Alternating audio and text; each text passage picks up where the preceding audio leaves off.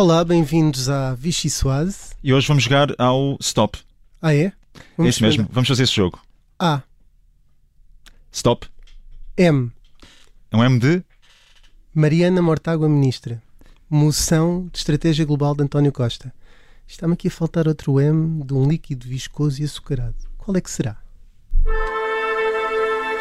Quando entrei na sala, ainda não tinha entrado. A primeira coisa que fiz foi olhar para ali e sosseguei, porque não dizia ali Congresso das Direitas. Congresso das Direitas. Porque se dissesse Congresso das Direitas, eu não podia entrar. Terei muito gosto em ouvi-lo. O PSD não é um partido de direitos. Estarei tanto quanto possível a assistir aos trabalhos. Uma saudação especial ao Dr. Pedro Passos Coelho, aqui presente. O PSD, quando nasceu, não só era de centro, como era marcadamente de centro-esquerda. Sou uma abelha sempre em busca do mel. Querer ser apenas do centro é ser tudo e é não ser nada. A democracia está, em certo sentido, transformada numa gritaria. O Chega nasceu para governar.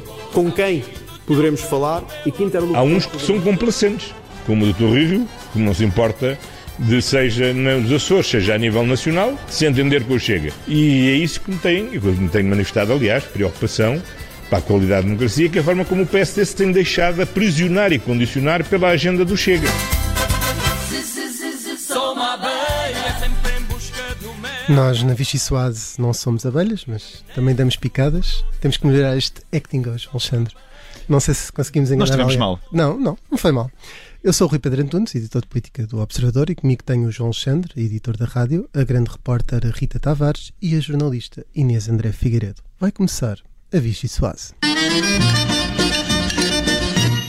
A primeira sopa é quase uma expressão. Sopa no mel. João Alexandre, o que é que isto sugere? Sugere-me um bocadinho daquilo que estivemos a ouvir há, há pouco, a, a chamada Convenção ou Congresso das Direitas, o Congresso do Movimento Europa eh, e Liberdade, essa, essa convenção que, que esteve a discutir, no fundo, aquilo que seria o, presente e o futuro da, da direita, mas em que Rui Rio, por exemplo, preferiu também olhar para o passado da direita, neste caso para o passado do PSD, para dizer que o PSD não é um partido de direita. Eh, mas mais do que, eh, mais do que falar aqui de, eh, daquilo que sai deste, desta, desta convenção, deste encontro das direitas, que creio que, que toda a gente acaba por considerar que não foi muito, tendo em conta aquilo que eram os objetivos eh, de, de um posicionamento eh, da direita que pudesse ser eh, de uma ideia conjunta de combate ao Partido Socialista, creio que dali saiu uma, uma, uma, uma ideia de que há uma divisão, eh, mas há também aqui outra, outra questão. O facto de este, este pareceu que foi uma, uma convenção em que Rui Rio não se quis incluir, em que todos quiseram criticar Rui Rio e a liderança do PSD neste momento pela forma como não consegue agregar a direita, mas eh, eu há pouco até estava a perguntar aqui no, antes de entrarmos para o estúdio se Rui Rio tinha mesmo sido eh, vencedor de, de duas eh, eleições internas dentro do, do PSD. Isto porquê? Porque eh, Rui Rio parece aqui o, o parente pobre, parece que é o, o patinho feio de, de toda, de toda a situação, parece que a direita não se consegue eh, unir porque não tem um líder que consiga ser agregador, como eventualmente poderia ser Pedro Passos Coelho, que foi, eh, no fundo, também quase o, o vencedor desta convenção. Mas a verdade é que Rui Rio já foi a eleições duas vezes dentro do partido e no fundo está ratificado, é? está validada esta liderança de, de Rui Rio. Haverá eh, novas diretas do partido no início do próximo ano, eh, pelo menos é essa a indicação. Eh, e eu creio que, que é um momento também eh, de, de esclarecer tudo isso. Não sei se haverá necessidade para uma, mais uma clarificação interna de Rui Rio, mas a verdade é que Rui Rio vence dois atos eleitorais internos, não descola nas sondagens, não consegue fazer a frente. última moção chamava-se Portugal ao centro. Portanto, Rui Rio já deixou também esse aviso, já dizia aquilo que vinha, que não, não esperassem da liderança do PSD eh, uma liderança claramente de, de direita. Portanto, parece que estão aqui todos a falar para uma parede e que esta convenção não serviu propriamente eh, para grande coisa. ele disse que se tivesse congresso às direitas à entrada podia ser barrado. Eu Podia ser barrado Não havia lá entrada. segurança. Eu acho que ele não quis pagar sequer o consumo mínimo. Rita Tavares, o que é que praticar como sopa no mel? Se calhar nem é o mel. É que Rui Rio também disse a certa altura que, pronto, começou a dizer que o PS é que não quer fazer compromissos com ele, porque ele até quer muito bem. Não sei se para ti te sugere alguma coisa relacionada com esse movimento Europa Liberdade ou outra coisa qualquer? Uh, sim, eu, eu se calhar ia para, para, outra, para outra área, que, hum, que é uma coisa que também está a marcar nos últimos dias, um, que tem a ver com o Congresso do PS, que vai ser só no início de julho, mas que começou a mexer, digamos, uh, ontem com a entrega de, da moção de António Costa, que nessa uh, suposta pretensão do Rui Rio de por ele estava lá disponível para o PS, uh, se calhar caiu mais como mel na sopa, não é? Uh, que é? Que é coisa para estragar a sopa, diria eu.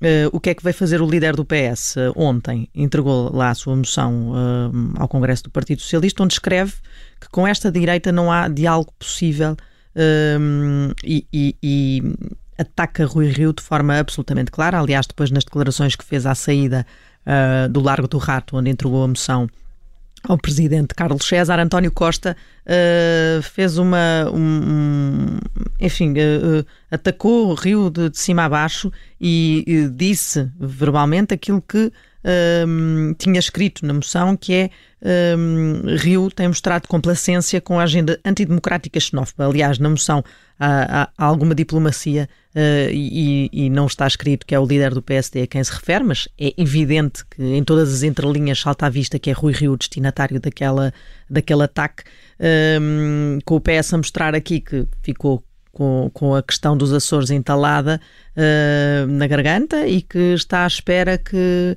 de utilizar esse, uh, esse argumento para uh, atacar Rui Rio nos próximos tempos e vai levá-lo com toda certeza para o Congresso, uh, onde provavelmente vai estar a tentar muito proteger a questão da esquerda, porque também é verdade que não saiu propriamente bem de saúde a relação PS-Bloco de Esquerda da Convenção do Bloco da, do fim de semana passado. acho que isso ficou claro e o PS não quer que isso tenha uh, grande palco nesta altura, portanto, nada melhor do que uh, concentrar o partido num ataque à extrema-direita uh, e a Rui Rio e a André Ventura e a tudo junto e saltando para a frente e nada melhor do que escrever muitos caracteres para no final uh, tudo se resumir a duas palavras uh, uma delas é André e outra é Ventura. Exato, é um bocado por aí, sim. Nem, o Rui Rio era mais curto mas é André Ventura que está nas entrelinhas. E, e, e pronto, e depois desta moção ainda saltou outra coisa muito engraçada sobre António Costa, eu estive a analisar ontem a, a a conclusão um, da moção, que é a parte mais eh, política, digamos assim, um, e comparei-a com a última moção que António Costa tinha apresentado em 2018 para o Congresso da Batalha. E o que da batalha foi na batalha, não foi uma batalha. Uh, um, e António Costa apresentou então uma moção na altura que era uh, tinha um título Geração 2030, era uma coisa um pouco a preparar a geração seguinte do PS. António Costa até integrou bastantes nomes na direção do Partido Socialista das caras novas que, que promoveu a ministros uh, como Ana Menos Godinho ou Alexandre Leitão, uh, enfim, fez ali uma renovação no partido. E, e, e, a verdade é que ainda estávamos há muito tempo de, enfim, dessa renovação acontecer. Aliás, nesse congresso até Pedro Nuno Santos veio pôr sem bicos de pés e António Costa pô-lo no sítio dizendo que ainda não tinha posto os papéis para a reforma. agora, que se calhar essa renovação já era uma coisa que fazia mais sentido até porque 2023 está cada vez mais perto e é o, o fim da legislatura. Um, curiosamente, a moção um, faz planos para a frente. Faz planos para a frente e põe António Costa no centro do Partido Socialista nesta altura, o que é muito interessante, mostrando que António Costa uh, quer gerir esta crise e, e, e está uh, mais uh, convencido, se calhar, em manter-se mais tempo uh, à frente do, do, do Partido Socialista. Este mandato que começará agora com, com este processo todo, começa com o Congresso, uh, termina em 2023.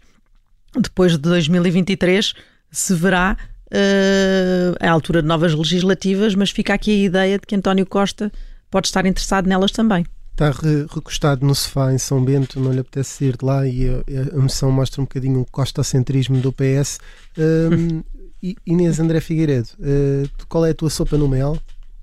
A minha sopa no mel uh, é, vai um bocadinho ao outro lado da história. Já falámos aqui, neste caso, de André Ventura, e vou também aproveitar para um, lançar aqui um bocadinho a questão da, da convenção que do Chega começa esta sexta-feira, na mesma semana em que André Ventura foi ao tal Mel, que tantos falamos, acusar Rui Rio de não estar a conseguir fazer o papel de líder da oposição. Mais do que isso, até foi deixar claro que o Congresso das Direitas, uh, que o Chega nasceu para governar, seja qual for o líder do PSD. Uh, eh, engraçado até foi ver que já também falámos sobre isto hum, no, no site do Observador, que André Ventura nem sequer eh, teve um aplauso de Pedro Passos Coelho, a quem dá tantos elogios no final do seu discurso. Pedro Passos Coelho abandonou simplesmente a sala.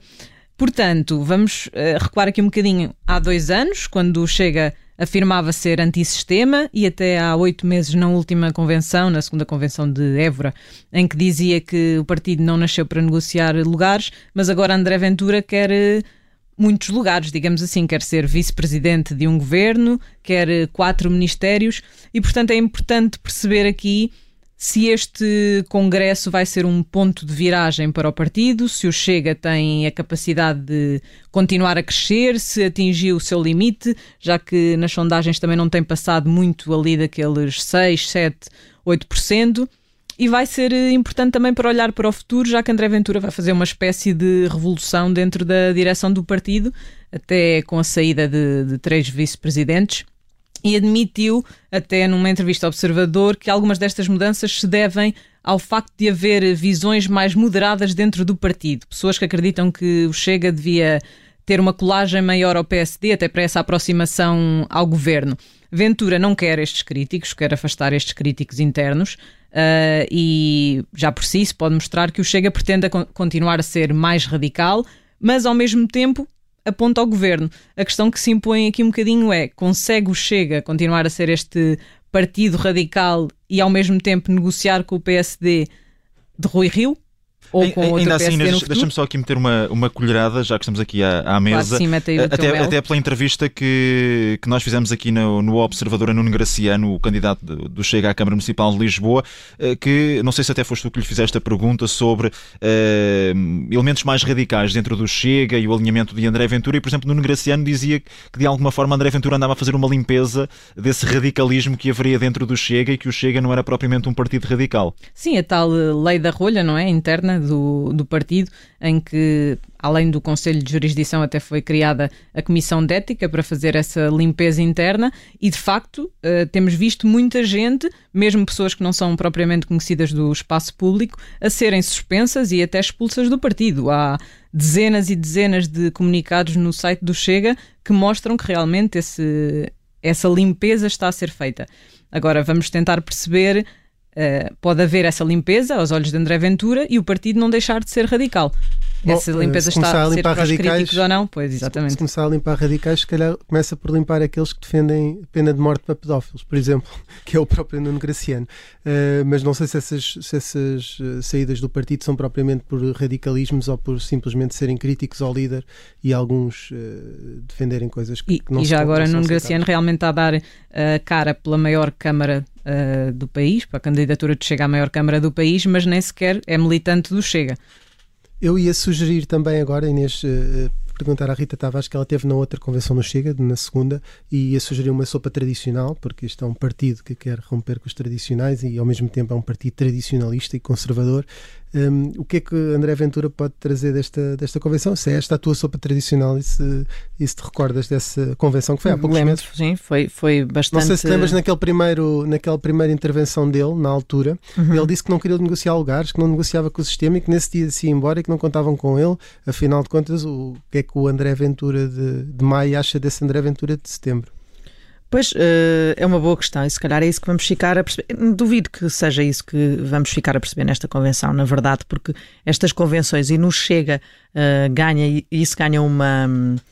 Enfim, um, um, volume muito interessante que é o da encenação. Aliás, o que me ficou da última convenção do Chega foi toda a encenação que se faz à volta da figura do líder e, enfim, toda aquela uh, entourage, uh, toda. É, parece uma dança, não é? De, de, de, algum esterismo até. Nós, aliás, assistimos àquela um, votação dramática. André Ventura uh, até chorou, não foi? Que André Ventura até chorou e depois vinha à frente do palco e abraçava e os militantes já com, em plena pandemia e estávamos numa numa fase já de crescimento da pandemia, todos em, eh, amontoados em cima, à frente do palco, a, a pedirem que ele não saísse, enfim, foi todo um, um melodrama que, que acho que é muito o que o Chega é nesta altura e tudo que e o tudo que sairá uh, de Coimbra será muito nesse sentido. Não espero que haja grandes ideias políticas nem grande posicionamento político, porque o posicionamento político do, do André Ventura já se percebeu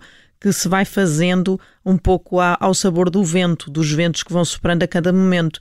E André Ventura vai, hum, como, como, como, como, como tem aquele característica mais populista, vai aproveitando essas tendências para trazer uh, mais gente ao Chega. Vamos ver um, um pouco também como é que será a participação uh, e o ânimo das pessoas que estarão nesta convenção estas as pequenas dissidências, dissidências começam a aparecer, pequenas não, que podem ser grandes, são interessantes de observar nesta altura do Chega, porque é um, ao mesmo tempo que parece tudo uma encenação o que se passa num partido que ainda não tem dimensão. Uh, uh, tem um deputado na Assembleia da República, tem muito noticiário, tem bastante uh, cobertura da comunicação social, porque é um partido que conquistou um lugar na Assembleia da República, mas na verdade ainda não representa muita gente, não é? Representa algumas pessoas,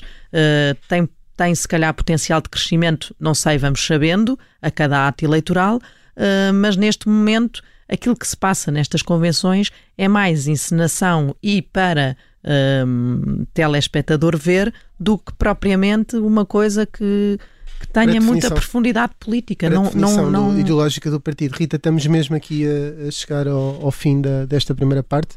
Um, de facto, vamos acompanhar a, a partir de Coimbra toda essa, essa convenção. Um, na segunda parte da Vichy Soase, regressamos com o convidado, deputado do PSD e antigo líder da JST, Pedro Rodrigues. Olá, bem-vindos à segunda parte da Vichy Soase. Connosco aqui à mesa já temos o antigo líder da JST e deputado do PSD, Pedro Rodrigues. Um, chegou a ser apoiante de Rui Rio, aliás, ele confiou-lhe uma missão ou concordou com ele uma reforma do sistema político. Tem sido muito crítico do atual líder do PSD nos últimos tempos.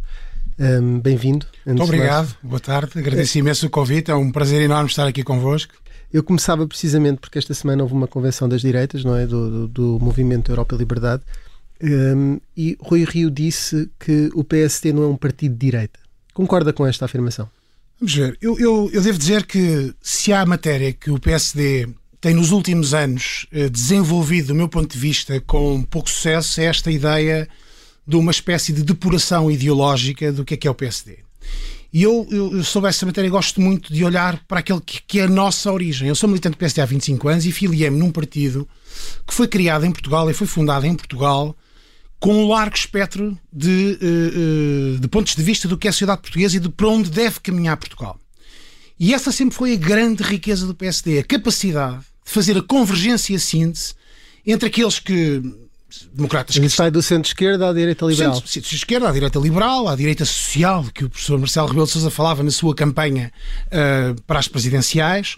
E o PSD foi capaz. Deixe-me só então reformular, uh, independentemente dessa, desse espectro todo ideológico, se é um erro e Rio dizer naquele fórum que o PSD não é um partido de direita. Eu acho que é um erro o PSD procurar uma certa depuração ideológica, seja naquele fórum ou noutro, de outra natureza, porque quando o PSD procura, ou alguns atores políticos no PSD procuram, dizer que somos um partido de centro, ou um partido de centro-esquerda, ou um partido de direita, ou um partido liberal, o que estamos a procurar fazer, ou o resultado que alcançamos, é reduzir a capacidade de intervenção do PSD na sociedade portuguesa e, sobretudo, estamos a diminuir aquela que é a grande riqueza do PSD. Sempre foi, enquanto o Partido Socialista, PCP, o CDS, nasceram uh, acoplados a uma determinada ideologia, uma família internacional. O PSD não. O PSD, por alguma razão, sempre se considerou o partido mais português de Portugal.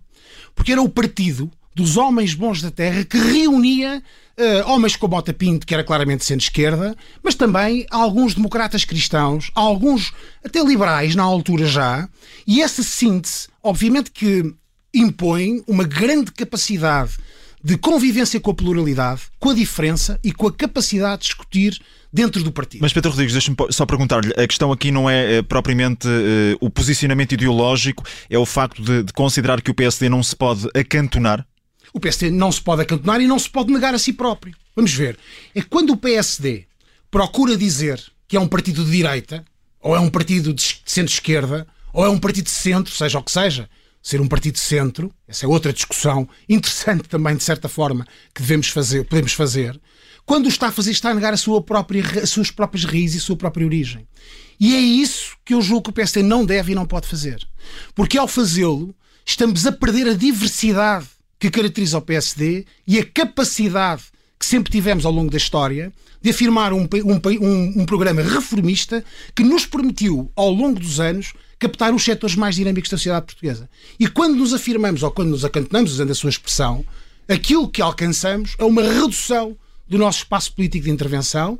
É, é evidente que eu percebo que quando nos diminuímos desse ponto de vista, uh, torna-se mais fácil conviver num partido mais monolítico ou, ou menos diverso. Deixa-me aproveitar aí essa crítica, que, que claro que é, que é, evidente à atual liderança. Não é crítica nenhuma, é uma falou... observação daquilo que eu julgo que deve ser o posicionamento do PSD. Pronto, em janeiro falou na falência da liderança, a, a expressão é sua, de Rui Rio na sequência do crescimento de candidatos apoiados por partidos como, por partidos como o Chega ou a Iniciativa Liberal, no, no seu entender, Rui Rio devia demitir-se ou, ou, não, não se candidatar? De, de, modo nenhum. O Rui Rio é, foi eleito presidente do PSD, tem um mandato uh, mais do que expressivo, tem legitimidade própria para exercer o seu mandato. O que eu disse em janeiro, e reafirmo, é que o PSD, ao não se apresentar ao eleitorado com uma ideia clara qual é a sua alternativa para voltar a liderar uma maioria para Portugal, o que está a fazer é abrir espaço à sua direita para o surgimento de novos eh, partidos então, Mas uma massa falida não se substitui? A liderança está falida e não se substitui. A massa falida há de discutir com os criadores, que são os militantes nas próximas eleições internas, aquilo que entende do destino dessa Mas mesma ciclo... massa falida. É a sua opinião. O PSD não, não é uma massa era, falida. Não, não, disse que era a falência, a falência da liderança. Era só uma metáfora. Não, não, não era para desqualificar Rui Rio. Sim, sim, com certeza. A Assembleia Geral de Acionistas, se quiser usar essa expressão, há de se reunir em, em janeiro, ou em quando seja, as próximas diretas do partido é de fazer o balanço. Mas esta direção deve ficar por aqui, não, não se recandidatar. Isso, isso, isso eu já não sei, quer dizer, vamos ver. Estou a perguntar-lhe, então se, sei, não, está não, falida, não, minha não, com certeza não, não, oh, não, não oh, Rita, defenderá com toda, com toda a franqueza, se há característica que, que não me podem deixar de apontar é a clareza e a frontalidade. E a minha posição sobre qual deve ser o posicionamento do PSD é claro que não vai no sentido da afirmação daquele que é o posicionamento do PSD hoje. E deixe-me dizer-lhe porquê. Eh, já agora, é que eu vejo o PSD com uma enorme timidez em afirmar diferenças relativamente a este governo. Um projeto político de governação socialista que mostra que se mostra falido, esse sim, absolutamente falido. O país empobrece progressivamente. Hoje já somos o 20 país da União Europeia em termos de rendimento per capita. De, temos, o, temos o PRR, que é uma oportunidade histórica para Portugal e mais uma vez mostramos falta de ambição e opções estratégicas claras, olha, para libertarmos a classe média da asfixia fiscal em que estamos uh, mergulhados, uh, para permitir apostarmos em setores uh, da economia que possam impor inovação no processo produtivo, apostar em setores de alto valor acrescentado que nos possam catapultar para, para a interrupção deste processo de empobrecimento tremendo. E o PSD tem, evidentemente, que apresentar uma alternativa clara. Deixe, e isso eu julgo que não tem feito. Deixe-me interrompê-lo é para mudarmos aqui um pouquinho a agulha. É um dos deputados do PSD que defendeu um referendo à eutanásia. Esta semana, o Conselho de Jurisdição do partido decidiu não sancionar o líder, mas considerou que o líder violou os estatutos, neste caso, Rui Rio. Que tipo de consequência é que isto devia ter? Vamos ver. Uh, em primeiro lugar, é preciso nós percebermos o que o, o Conselho de Justiça Nacional não é um órgão político. E, portanto, pedir à jurisdição nacional que faça avaliações de natureza política é a mesma coisa que pedir aos tribunais fazerem juízos de oportunidade. E aquilo que a jurisdição fez, não vou obviamente entrar na discussão substantiva ou sequer de defesa das decisões da jurisdição, porque não me cabe fazê-lo, nem, nem conheço o processo em profundidade, mas eu faço uma avaliação política da situação. E a avaliação política é esta. Em primeiro lugar, há uma deliberação do Congresso que diz de forma clara o que, quando e como. E essa deliberação do Congresso tem, evidentemente, que ser tomada em consideração pela liderança do partido e pela liderança do. Mas há a questão de ser ou não vinculativa. Eu não vou entrar nessa discussão, podemos eh, fazê-la. Não acho que seja conveniente para, para a matéria. Obviamente que uh, o processo político é dinâmico e, portanto, obviamente que o Congresso aprova uma determinada deliberação e as circunstâncias políticas podem conduzir a que, de certa maneira, elas eh, sejam desajustadas ou desapropriadas no momento. Bom, mas se assim é, a liderança do partido deve dizê-lo. Eh, Foi aprovado esta deliberação, eh, os militantes manifestaram esta vontade, mas as circunstâncias políticas mostram que neste momento não é adequado o partido fazer essa, essa defesa dessa posição. Mas isso não foi feito. Aquilo que nós assistimos, mais uma vez, foi um certo psicodrama interno dentro do partido e não é isso que o país precisa do PSD. Com franqueza, eu vejo a direção do partido muito empenhada em pôr energia no combate dos processos internos, mas muito pouca energia a apresentar uma alternativa para Portugal. E isso é que me preocupa. E daí, e daí com franqueza, é aí é que reside a natureza fundamental da minha divergência com, com o caminho que o PS está a tomar. E a ideia que passa também para, para a opinião pública, para o eleitorado, eventualmente, também para, para os média, é de que há uh, constantemente uma falha de, de comunicação uh, dentro do PSD. O Conselho de Jurisdição que não dialoga uh, da melhor forma com a direção do partido, a direção do partido que por vezes não dialoga da melhor forma com a liderança da bancada parlamentar, a liderança da bancada parlamentar que neste caso, e é Adão Silva, o líder parlamentar, diz que o Conselho de Jurisdição não conhece o regulamento de, do grupo parlamentar, o que é que está aqui a falhar? Eu não, como disse, eu não vou entrar na análise do processo, até porque não o conheço em detalhe, longe disso, uh, nem em detalhe, nem ser em detalhe, conheço apenas aquilo que é do conhecimento público. Mas eu julgo é que o PSD não pode deixar, qualquer liderança, não pode deixar de ter dois propósitos: internamente unir e agregar. Externamente, apresentar alternativas que nos permitam voltar a dinamizar uma maioria que uh, volta a ter a confiança dos portugueses. E o que eu vejo é muita energia no combate interno e pouca energia no combate ao governo. E isso preocupa-me. Com franqueza, isso preocupa-me. Podíamos discutir divergências do posicionamento do PSD relativamente a determinadas matérias, mas uh, a questão é que discutimos uma questão de, de natureza ainda mais profunda. É a ausência dessa energia e a ausência de foco na capacidade de apresentar aos portugueses um modelo alternativo para o país. E devo dizer que há muito para dizer sobre essa matéria.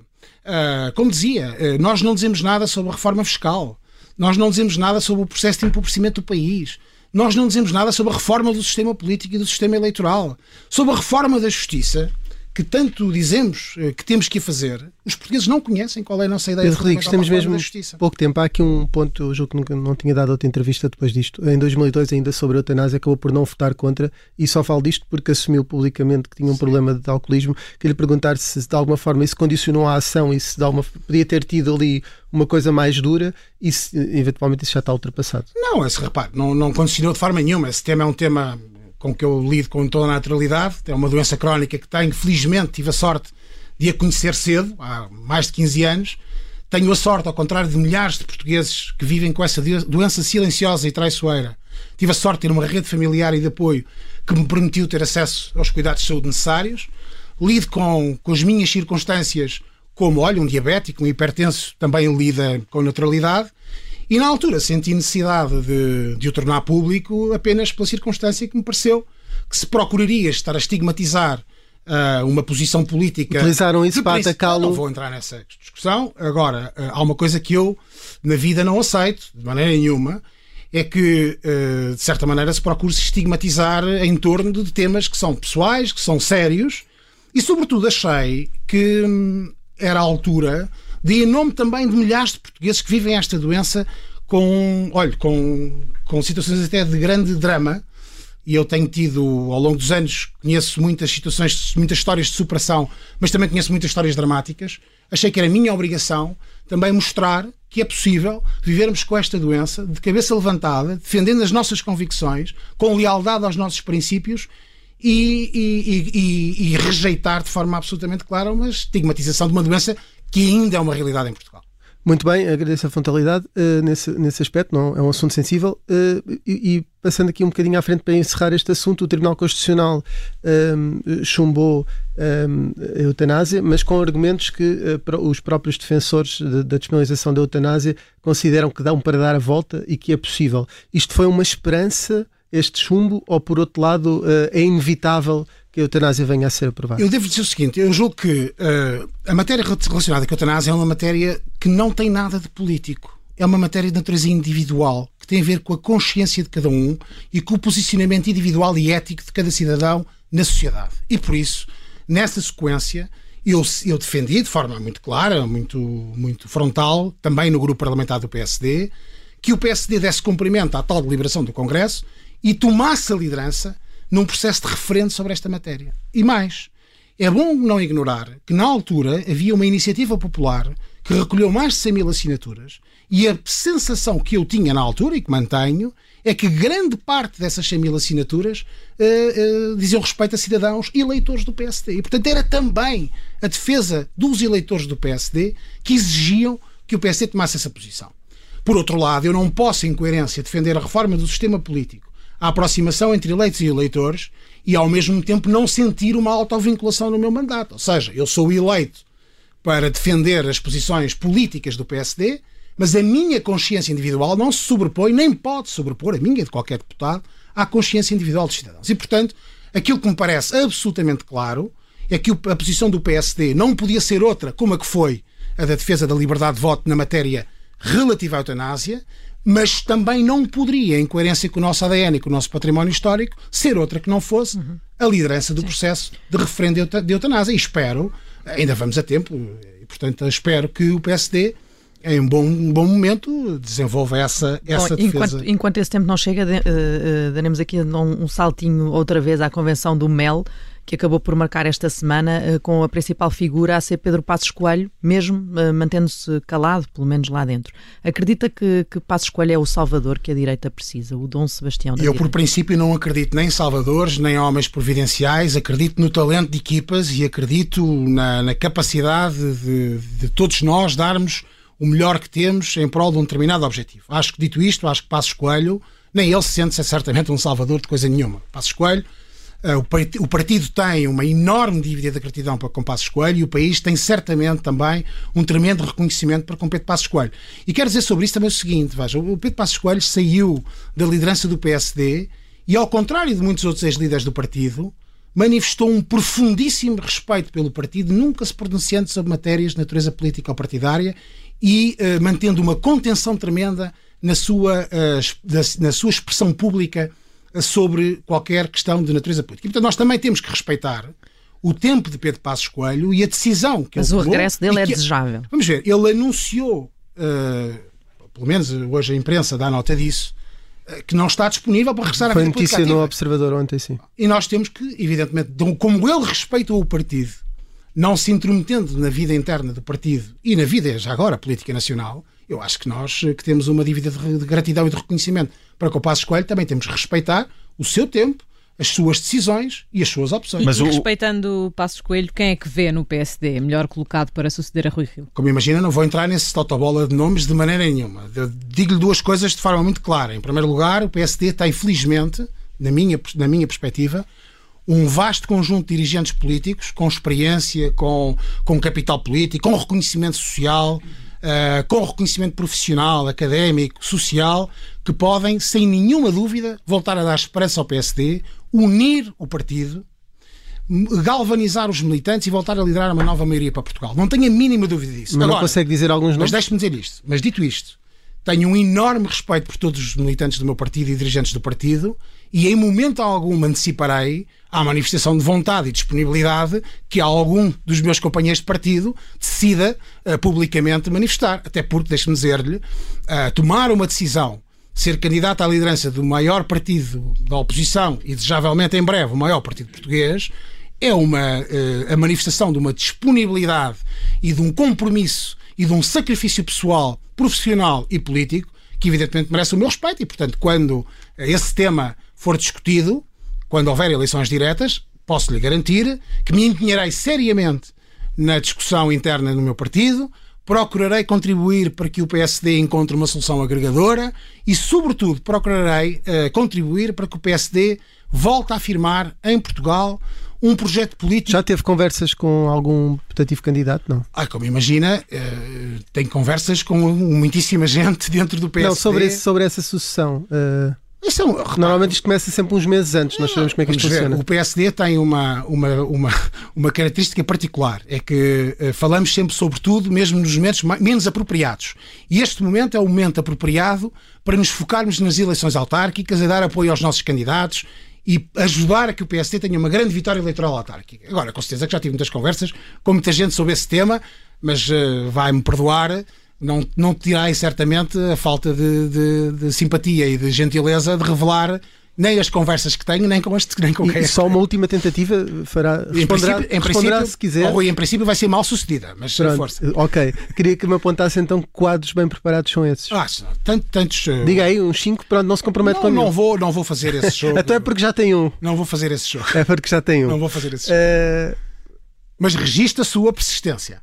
Qualquer um que seja esse, esse candidato do PST está condenado a, a negociar com o Chega e, e a, a ter que, a ter que num, futuro, caso tenha votos para isso, ter que partilhar o governo com o Chega. Sabe que essa é talvez das discussões mais estranhas que, eh, que eu assisto na vida política portuguesa. De repente, parece que o tema mais importante do centro-direita em Portugal e da direita em Portugal é discutir a inevitabilidade de uma coligação com um partido que tem três anos de existência, que não sabemos ainda muito bem o que é que defende em matérias essenciais como o Sistema Nacional de Mas que Saúde. em três anos de existência já tem uma representação eleitoral eh, significativa, ou não? Com todo o respeito, tem com certeza. eh, aquela que terá no futuro só os portugueses saberão e só o futuro determinará. Neste momento tem um deputado na Assembleia da República e, como eu lhe dizia, é um partido com 3 anos de idade ou 4 anos de idade, eh, com uma indefinição programática tremenda, com oscilações dramáticas. E isso deve fazer o PSD pensar eh, com certeza. muito antes de avançar para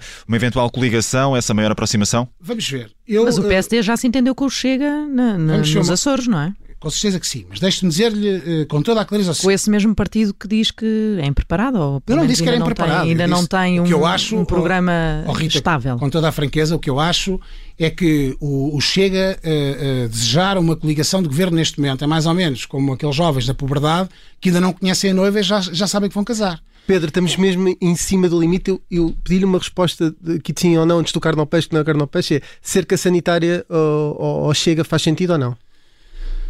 Faz sentido, deixa-me dizer o seguinte: não posso dizer sim ou não dessa forma. Ok, mas 20 Agora, segundos, por favor. 20 segundos, muito rápido. Se estivermos a falar de um acordo de governo no futuro que passe por assentarmos uma, uma, uma, uma estratégia de governação que faça a reforma fiscal, a reforma da justiça com respeito pelos valores do Estado de Direito, a reforma do sistema político com respeito pelo nosso sistema político constitucional, sim. Se estivermos a falar, e isso eu acho que o PSD tem que ser claro, se estivermos a falar de um acordo de governo que passe por pôr em causa o nosso sistema político constitucional, que passe por desmantelar o nosso, o nosso Estado de Direito, o nosso Estado Social, não, com certeza que não. O PSD bem, tem 47 anos de história e era o que faltava se o PSD pusesse em causa os seus valores essenciais Por causa do projeto de Chega. Muito bem. Eh, Passamos agora ao segmento carne ao peixe. Eu julgo que até costuma ouvir com alguma frequência o programa e, portanto, conhece, tem que escolher aqui a escolha múltipla e também não queremos que, que fique com fome. Eu ia sugerir que saltássemos a trilha. Pedro Rodrigues, contra quem gostava de jogar uma partida de paddle? Miguel Pinto Luz ou Rui Rio? Eu acho que deve ser muito divertido com o Miguel Pinto Luz. E quem é que preferia convidar para comer sushi? Francisco Rodrigues dos Santos ou André Ventura? Ah, sem dúvida, Francisco Rodrigues dos Santos. Preferia ser ministro de um governo liderado por Carlos Moedas ou Paulo Rangel? Eu devo-lhe dizer que servir o governo português com, com um governo liderado por um militante do PSD será sempre uma honra distintíssima. Mas destes dois não consegue escolher um. Será sempre uma honra distintíssima. E quem convidaria para fazer um prefácio de um livro seu? Cavaco Silva ou Marcelo Rebelo de Sousa? Essa é muito difícil. Ah, por ser o Presidente da República em funções, Marcelo Rebelo de Sousa, não desconsiderando evidentemente o professor Aníbal Cavaco Silva, porque eu tenho também uma grande admiração. Muito bem, eh, Pedro Rodrigues, agora é a parte eh, em que passamos a bola para esse lado, em que, em que, em que lhe pedimos a sobremesa. Ahm, queria, queria que explicasse um pouco porque é que escolheu esta música do- dos Queen e, e- e qual é o significado Eu dela. escolhi esta música dos Queen, eu sou um fã dos Queen, aliás, acompanharam-me ao longo da minha adolescência e esta música, Will Rock You, não sendo a minha música favorita, é uma música que transmite uma energia que eu gostava que todos os candidatos autárquicos do PSD sentissem nas próximas eleições, para depois podermos cantar todos juntos We Are the Champions. Muito bem, assim chega ao fim a Vichy Soase. Nós regressamos eh, na próxima semana.